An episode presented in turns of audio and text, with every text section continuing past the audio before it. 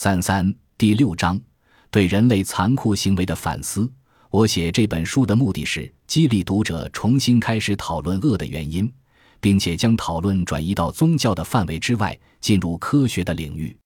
我这样做不是因为我有什么达尔文主义的反宗教企图，正相反，我认为宗教对个人和社群具有重要作用。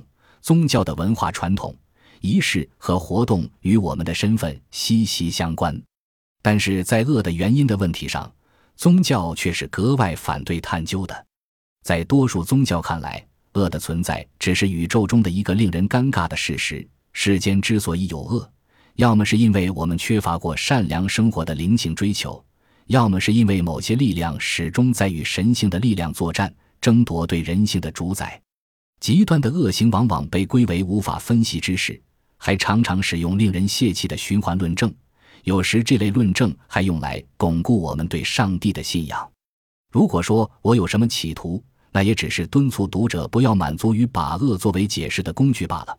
如果我成功的将这场辩论带离宗教的领地，使之进入社会科学和生物科学，那么我的这本书就算是有所贡献了。